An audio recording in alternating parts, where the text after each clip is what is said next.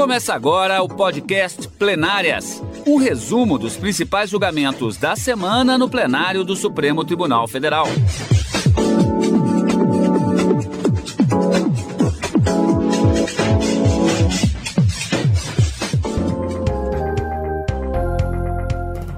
Hoje, com os principais momentos das sessões dos dias 14 e 15 de abril de 2021. Karina, durante a semana, a gente até fazendo o acompanhamento disse que nós tínhamos alguns blockbusters, julgamentos de grande impacto e repercussão, não a, do ponto de vista jurídico, a chamada repercussão geral, que é característica dos recursos extraordinários, mas julgamentos que chamam muito atenção e com forte teor político. Um deles é justamente a questão é, da instalação da CPI, chamada CPI da pandemia, e o outro, o julgamento dos agravos regimentais no habeas corpus, que resultou na decisão do ministro Edson Fachin, decisão monocrática, relativa à competência ou não da 13ª Vara Federal de Curitiba para julgar o ex-presidente Lula. No final das contas, foram exatamente estes os julgamentos, havia outros, que marcaram a semana. É, exatamente, Cadu. Esse da instalação e criação da, da CPI no âmbito do Senado foi o primeiro julgamento realizado na quarta-feira, um julgamento que havia sido disponibilizado para julgamento no plenário virtual, mas que o ministro Luiz Fux acabou retrocedendo a pedido do ministro Luiz Roberto Barroso anteriormente, que, que havia pedido pauta de julgamentos no plenário para referendar a medida cautelar que havia sido deferida por ele, ministro Luiz Roberto Barroso, no mandado de segurança apresentado por dois senadores da República que alegavam uma suposta omissão injustificada do presidente do Senado em criar essa CPI para apurar supostas ações e omissões do presidente da República em relação ao enfrentamento da pandemia causada pelo novo coronavírus, especialmente em relação à crise instaurada no estado do Amazonas em decorrência da ausência de oxigênio para pacientes internados. Os ministros acabaram julgando de uma forma bastante rápida esse referendo na medida cautelar.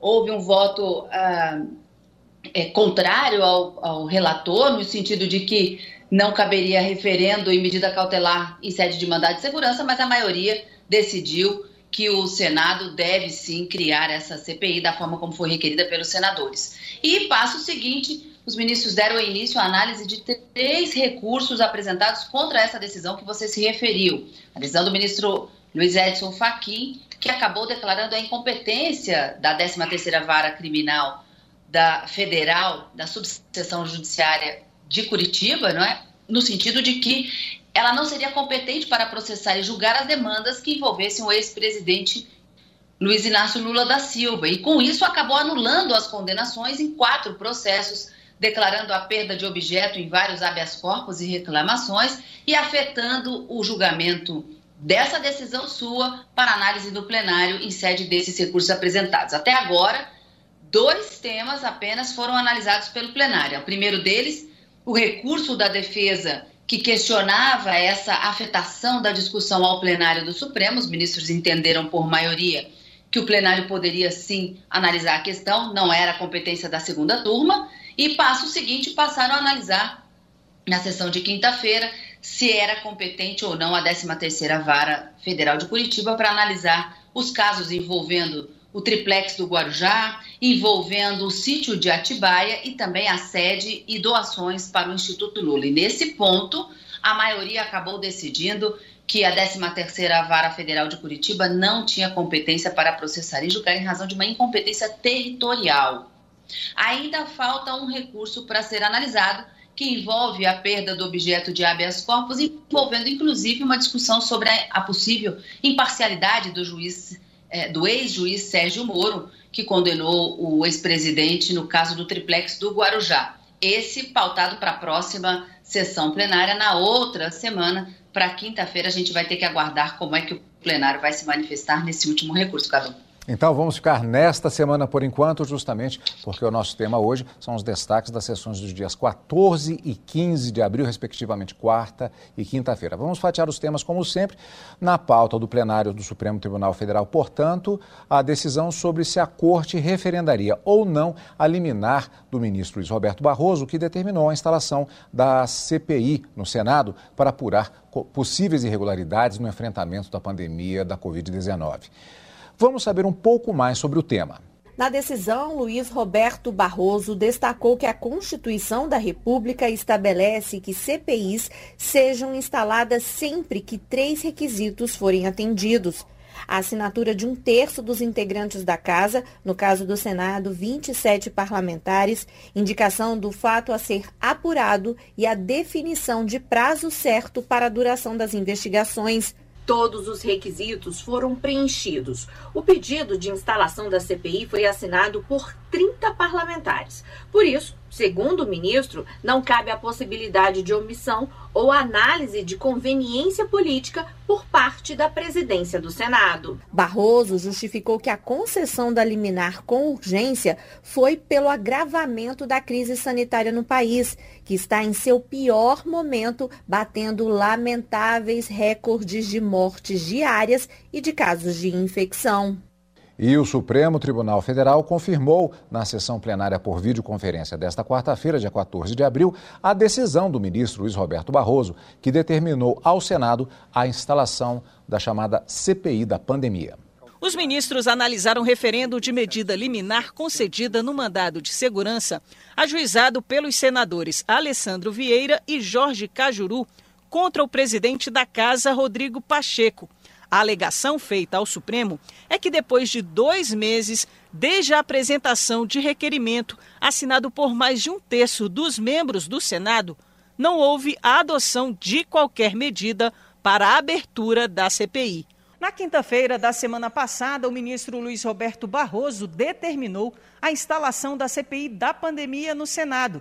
Ele destacou que o Supremo Tribunal Federal tem entendimento reiterado de que comissão parlamentar de inquérito deve ser instalada se requisitos previstos na Constituição forem cumpridos. O ministro também decidiu levar o tema ao plenário. Como regra geral, decisões políticas devem ser tomadas por quem tem voto. Todavia, nesse mandado de segurança, o que está em jogo não são decisões políticas, mas o cumprimento da Constituição e o que se discute, como já ressaltado, é o direito das minorias parlamentares de fiscalizarem o poder público, no caso específico, diante de uma pandemia que já consumiu 360 mil vidas apenas no Brasil. Tanto aqui estão em jogo direitos constitucionais dos parlamentares e outros direitos constitucionais relevantes, como a vida e a saúde. O ministro Marco Aurélio entendeu que não cabia referendo em mandado de segurança, uma vez que a decisão já havia sido cumprida com a instalação da CPI nessa terça-feira. Não me cabe referendar ou deixar de referendar uma liminar que, ante o noticiado pela imprensa, já surtiu efeitos porque o presidente do Senado retirou da gaveta e não devia ter colocado na gaveta, segundo o ministro relator, e todos nós pensamos assim, uma proposta da minoria para a constituição da Comissão Parlamentar de Inquérito. Por maioria, o plenário confirmou a decisão do ministro Barroso e manteve a instalação da CPI. Pois é, Karina, essa questão que foi colocada pelo ministro Marco Aurélio, ela é, na verdade, bastante interessante, até como debate jurídico, porque é, não é, realmente nunca foi algo comum. Normalmente o referendo, ou seja, a confirmação ou não pelo colegiado, pelo plenário, de uma decisão monocrática de ministro, isso, por exemplo, é muito visto em, em outras situações. Em mandado de segurança especificamente, é, isso foi um pouco de novidade, né? É, até o ministro Luiz Roberto Barroso, Cadu, quando ele foi proferir o seu voto, quando pautado para discussão na quarta-feira, ele justificou por que estaria trazendo esse tema para o referendo no plenário. O que você disse realmente é muito mais comum que o referendo, numa medida cautelar que seja deferido monocraticamente, aconteça naquelas ações de controle concentrado, ações diretas de inconstitucionalidade, declaratórias de constitucionalidade arguição de descumprimento de preceito fundamental, mas nessas ações é preciso que, para que a lei ou um determinado dispositivo da lei tenha sua eficácia suspensa e não seja aplicada, é, é preciso que uma maioria absoluta do plenário se manifeste. E aí a razão de ser, então, de se levar uma liminar decidida monocraticamente nessas ações para o referendo no plenário. Nesse caso do mandado de segurança, não havia necessidade dessa maioria se formar, mas o ministro Luiz Roberto Barroso justificou o ponto, dizendo que a questão era institucional e que ele achava interessante que os pares pudessem se manifestar também sobre essa, essa determinação dele com relação ao presidente do Senado para instaurar ou não a criação da CPI da pandemia. E aí acabou por maioria os ministros referendando, foi até um julgamento bastante rápido. Não é muito comum, mas o relator pode sim afetar essas decisões ao plenário para que todos possam se manifestar e foi o que aconteceu um dos destaques da semana, sem dúvida. Só que é só o começo. Ainda na pauta da quarta-feira, o plenário do Supremo Tribunal Federal deveria analisar os recursos contra a decisão do ministro Edson Fachin, que declarou a incompetência da 13ª Vara Federal de Curitiba para julgar quatro processos contra o ex-presidente Lula.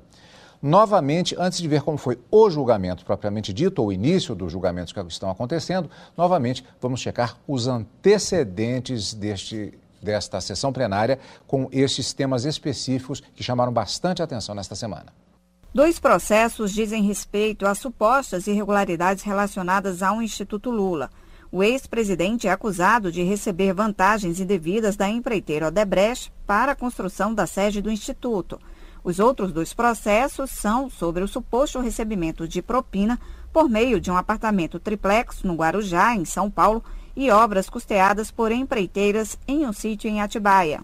No mês passado, o ministro Edson Fachin declarou que a 13ª Vara Federal de Curitiba, no Paraná, não tem competência para julgar o ex-presidente. Com isso, condenações de Lula foram anuladas. O ministro determinou que os processos fossem enviados para a Justiça Federal do Distrito Federal.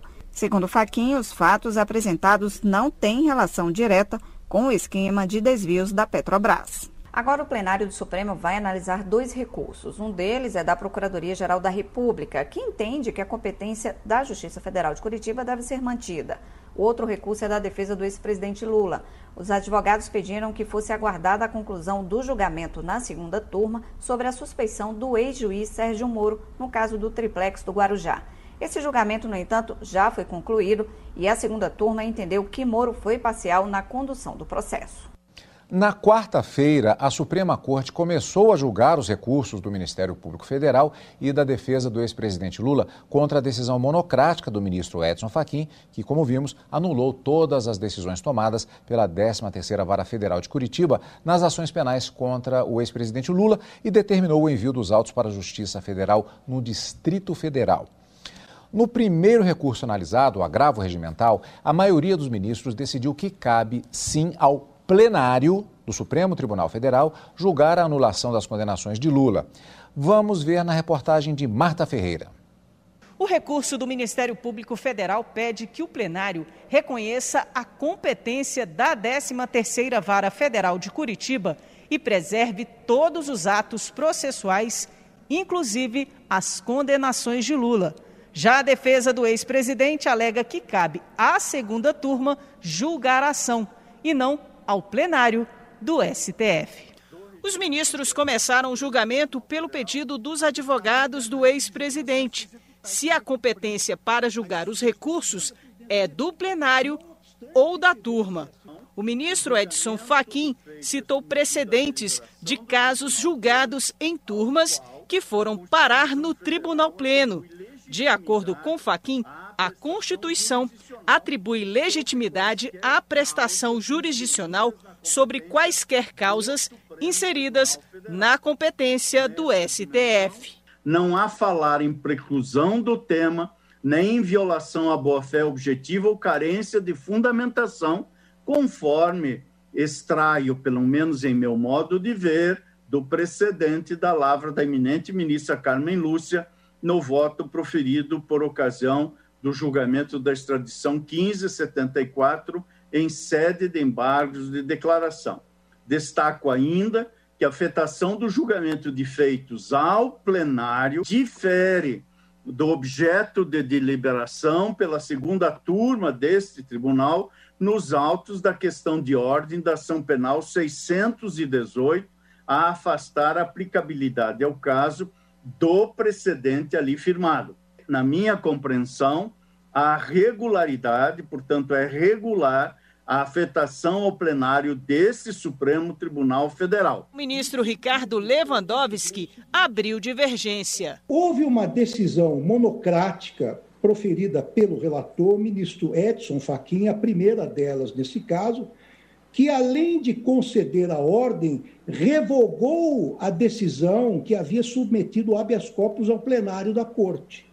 Ou seja, há uma primeira decisão em que devolveu a jurisdição para a segunda turma. Para além da ausência de fundamentação adequada, eis que não foram expostas as razões modificativas para a reafetação ao plenário, diferentemente do que ocorre com o julgamento do habeas corpus, os citados dispositivos do regimento interno do Supremo, Supremo Tribunal Federal não autorizam a afetação de recursos interpostos contra a decisão monocrática do relator ao plenário. Por maioria, o plenário seguiu o entendimento do relator.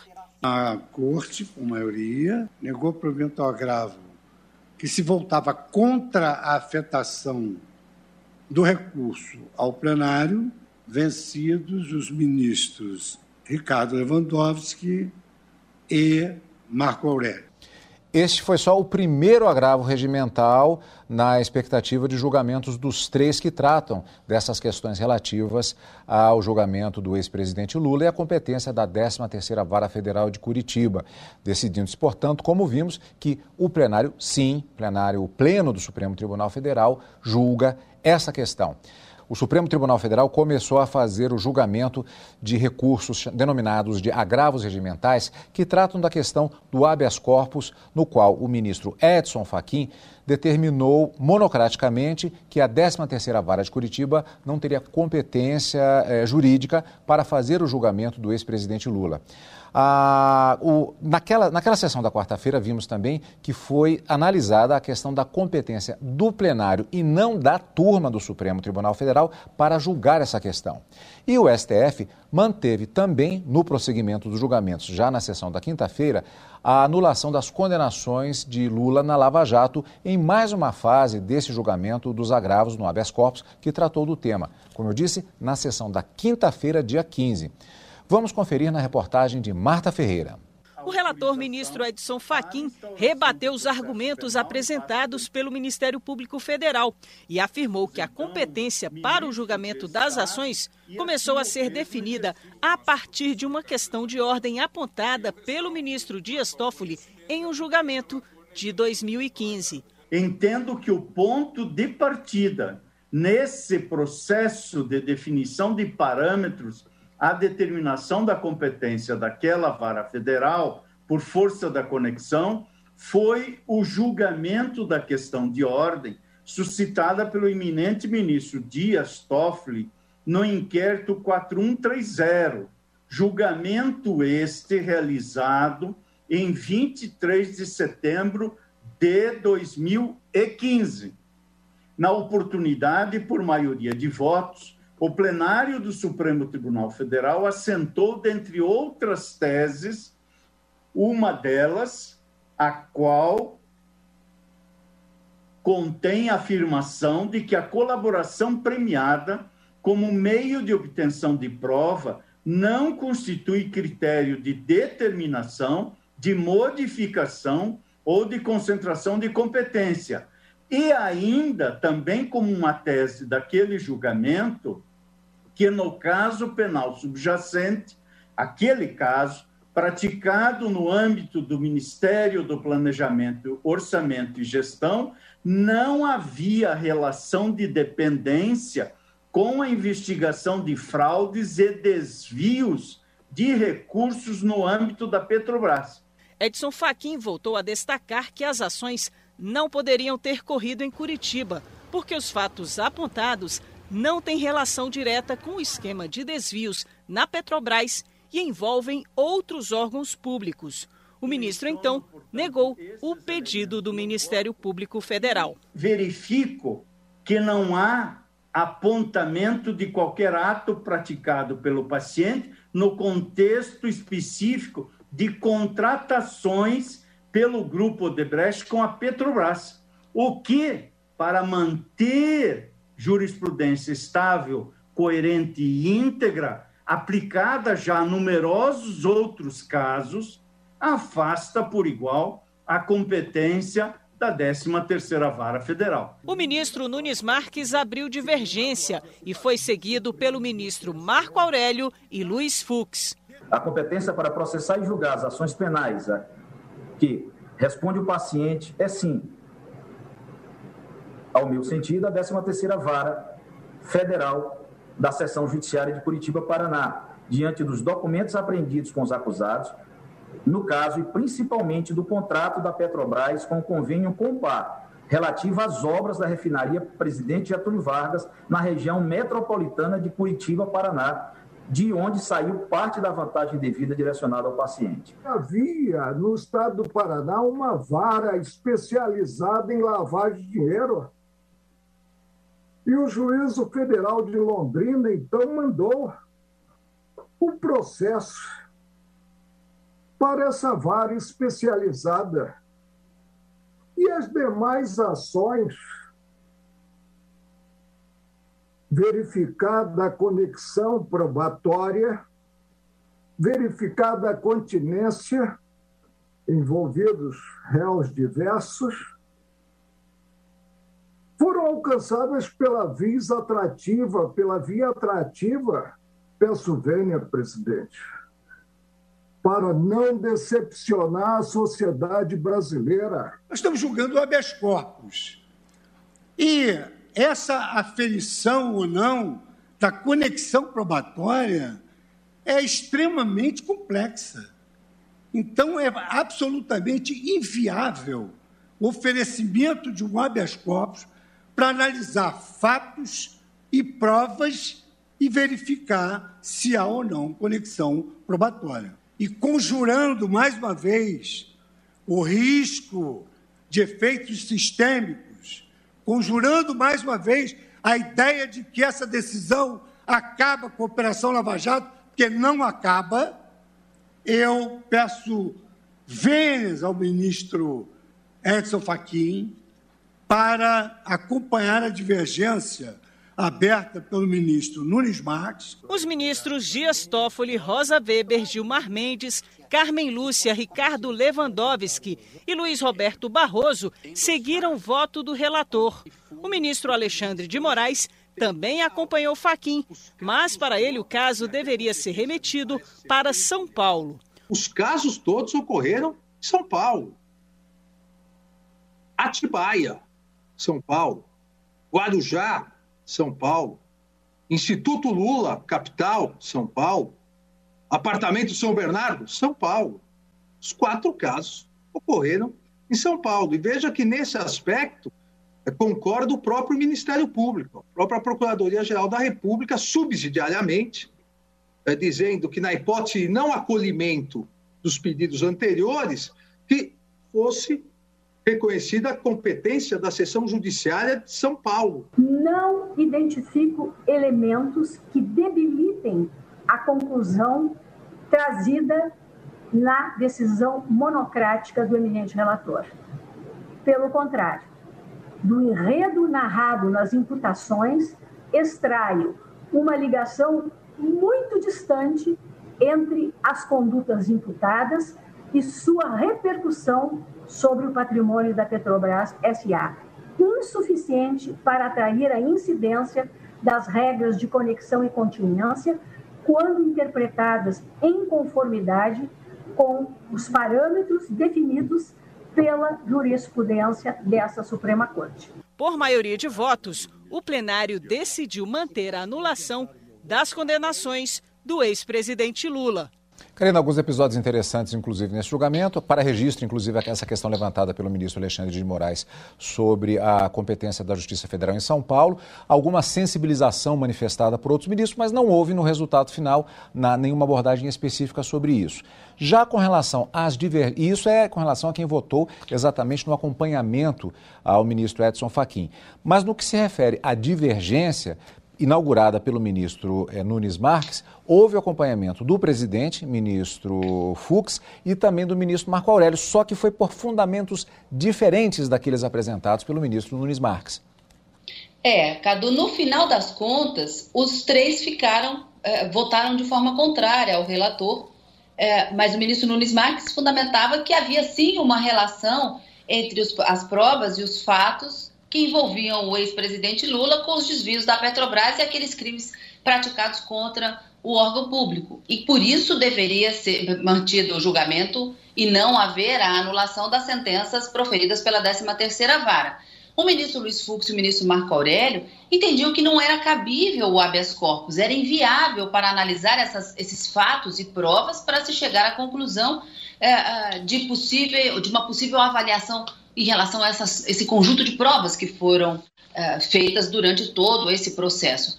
Mas, no final, eles acabavam entendendo que essas, essas, decisões não poderiam ser anuladas também. Então, de uma certa forma, votaram por fundamentos diferentes, mas com a mesma conclusão, dando provimento ao recurso do Ministério Público Federal. Mas ficaram vencidos e o placar acabou fechando em oito votos com o relator contra os três votos desses dos ministros Nunes Marques ministro Luiz Fux e ministro Marco Aurélio, que acabaram vencidos. Bom, o julgamento continua na próxima semana. Lembrando que não haverá sessão na quarta-feira, dia 21, exatamente por ser feriado, e o tema volta, portanto, na continuidade em relação ao próximo agravo regimental, na sessão do dia 22, quinta-feira. Agora, nesta quinta-feira, dia 15 de abril, o presidente do Supremo, ministro Luiz Fux, lembrou que exatamente há um ano as sessões da corte passaram a ser feitas por videoconferência. Fux destacou o esforço de todos os servidores que garantiram a continuidade dos trabalhos durante a pandemia e afirmou que, apesar das dificuldades, os resultados obtidos neste período foram positivos.